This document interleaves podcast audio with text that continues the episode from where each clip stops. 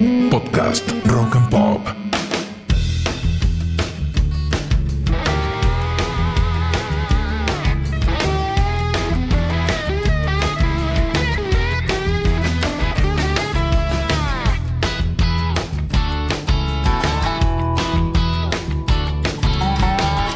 Bienvenidos remadores a una nueva entrega de Manual para Sobrevivientes, un podcast de desarrollo personal que contiene herramientas para sobrevivir a nuestras propias historias y tiene como objetivo seguir acompañándolos en esta aventura de aprender cómo convertir los sueños en realidades mientras hacemos malabares y transitamos el camino.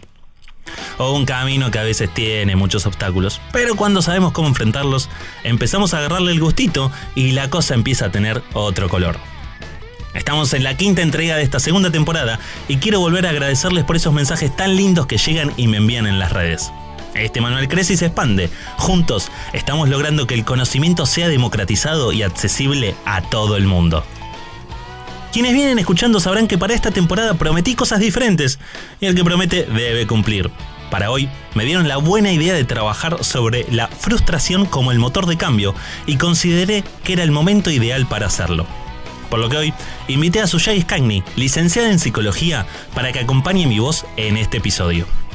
Porque, ¿quién en esta vida no se sintió frustrado alguna vez? Y como sé que del otro lado están ustedes, remadores de la vida que sienten igual que yo, hoy quiero invitarlos a que reflexionemos un poco sobre cómo miramos la frustración y las cosas que hacemos para lidiar con ella.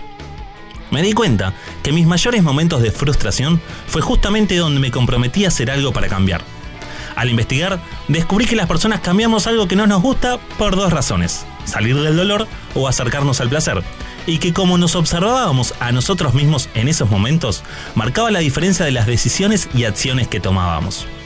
Ahora, definamos lo que es la frustración. La frustración es una reacción emocional que se crea cuando una persona no puede satisfacer las expectativas que se ha propuesto ante una situación concreta, ya sea un deseo, un proyecto o una ilusión. Este sentimiento negativo aparece por el hecho de no recibir lo que esperábamos y se experimenta de manera natural en todas las personas, algunos en mayor o menor medida. Sin embargo, pocas veces nos damos cuenta de que necesitamos experimentar esto para dar otros pasos. Para pasarlo en limpio. Las personas tendemos a proyectar nuestros objetivos de maneras ideales. Pero a esta altura ya sabemos que los ideales son un tanto imposibles y que es con nuestra realidad con la que construimos nuestro futuro. Ojo, esto no significa que no podamos pensar en grande, no, sino que tenemos que aprender a ajustar nuestra grandeza a lo posible. Lo posible sin limitaciones, para eso venimos trabajando, lo posible como motor y como movimiento. Entonces, cuando aparezca la frustración, recuerda que es un momento de ira, de enojo, de resignación y probablemente de sustitución. Pero también recordá que después de ese momento, tu deseo se relanza por nuevos rumbos, porque tu meta nunca, pero nunca, puede ser tirada abajo. Y esos nuevos rumbos, remador, remadora, te van a llevar a encontrarte con experiencias que probablemente te sacudan un poco, alejándonos bastante más de nuestra famosa zona de confort. ¿Qué te parece si le sacamos un poco de peso a este sentimiento? Se hace más chiquito, ¿no? Cuando te matas estudiando para un examen y te va como el orto, cuando pones todas tus energías en un proyecto que acaba fracasando, o cuando depositas todas tus expectativas en una relación en la cual la pasas mal la mayor parte del tiempo, es cuando la frustración se hace presente y si no sabes cómo gestionarla, te puede llevar a lugares muy oscuros de los cuales es mejor salir a tiempo. Para colmo, descubrí que hay varias maneras de frustrarse. Una de ellas es la frustración que surge cuando existe un obstáculo que impide lograr el fin deseado. Como por ejemplo cuando estabas a punto de empezar un emprendimiento y aparece una pandemia que te cambió los planes. Otra de ellas es la frustración que nace cuando existe la posibilidad de lograr dos fines, pero ambos son incompatibles. Como les pasa a algunos deportistas de elite que tienen que elegir entre viajar por el mundo compitiendo o quedarse en su casa viendo crecer a sus hijos. Y también está la frustración que se genera por la indecisión que resulta de una situación que propone resultados positivos y negativos en la misma escala. Un ejemplo de eso es cuando elegís viajar a otro lugar o mudarte para crecer y eso implica renunciar a todo lo que querés donde estás. Ahora, hay algo de bueno en todo este asunto, y es que la frustración es innata pero también es susceptible de aprendizaje. Y como este manual se trata de eso, de aprender, hoy quiero compartir con vos las voces de otras personas que me contaron cómo se sobreponen a la frustración. Por lo que se nos ocurrió hacer una encuesta en Instagram que tenía dos preguntas. La primera era, ¿sabés tolerar la frustración? Y de un total de 900 respuestas, el 56% dijo que no. La otra era para quienes habían respondido que sí, y les pedimos que nos cuenten cómo lo hacen, y estas fueron algunas de las respuestas. Revalúo mis metas y deseos para saber si puse mucha expectativa. Repaso la película que me armé y le cambio el final a uno donde soy feliz por no haber alcanzado el objetivo. Salgo a caminar o correr para despejarme. Me compro algo que me guste o me tomo un café conmigo. Cambio de página y me olvido de todo, porque todo pasa. Y la respuesta que más se repitió, queridos remadores, fue, escribo lo que me pasa y medito. Me causó una hermosa alegría porque justamente esa es la misma estrategia que uso yo cuando estoy frustrado por algo que no me salió como esperaba. Fue también cuando me di cuenta que en este episodio podíamos invitarlos a repasar su historia personal y que vean que en sus momentos de frustración todos ya encontraron al menos algo o alguien que los hace salir de ese lugar. Podemos estar enredados en pensamiento, darle vuelta al asunto y castigarnos por no hacer todo lo que queríamos hacer, o por no haber visto las señales que se presentaban y seguir contándonos una película que no era. Podemos quedarnos maniatados al dolor de lo que no fue, pero la frustración de todo eso puede ser convertida en un motor de cambio. A veces es bueno que las cosas no salgan como esperábamos, porque siempre de eso se puede aprender algo. E incluso a veces es la vida que nos está diciendo que algo mejor nos espera. Solo hay que animarse a ir a buscarlo. Nos frustramos por estar apegados al resultado.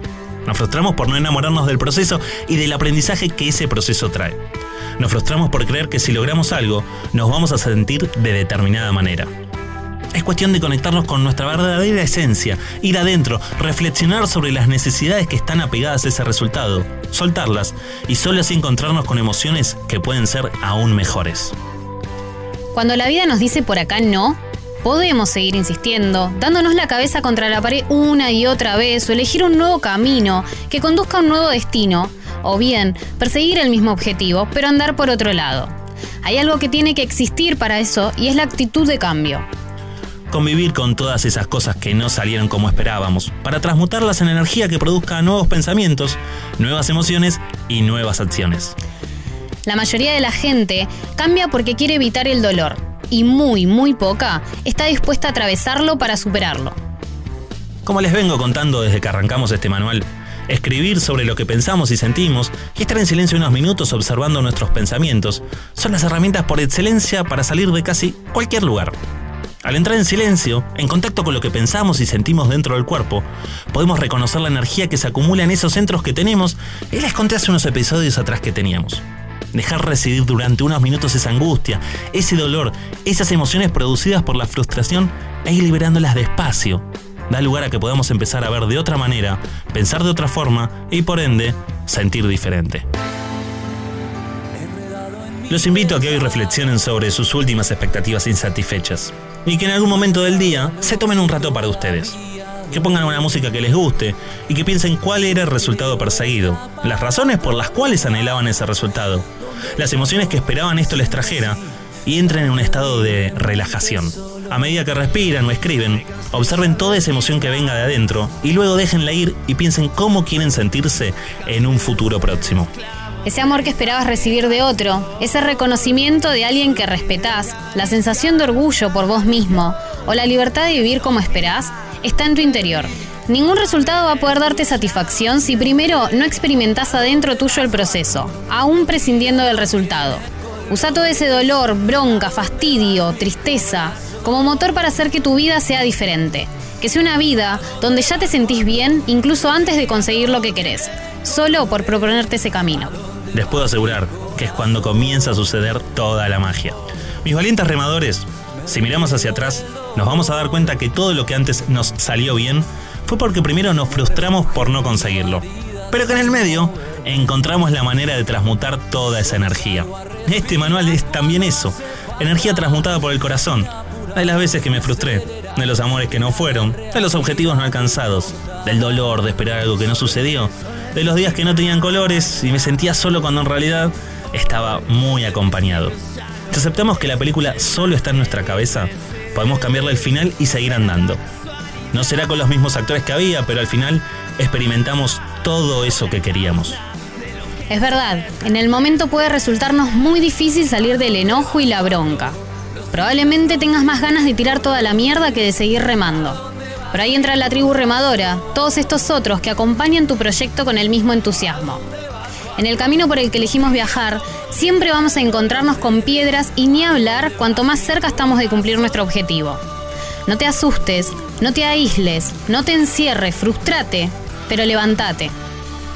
Abraza a esos que también abrazan tu sueño. Manca la parada y volvé a arrancar. Mi nombre es Pablo Petinaroli y después de haberme frustrado unas cuantas veces, me paré acá una vez más en los estudios de la Rock and Pop para compartirles mi propia experiencia. Y hice este episodio ayudado y acompañado por gente que cuando me frustro porque no me salen los episodios, saben darme una mirada diferente para sacar de mí lo mejor posible.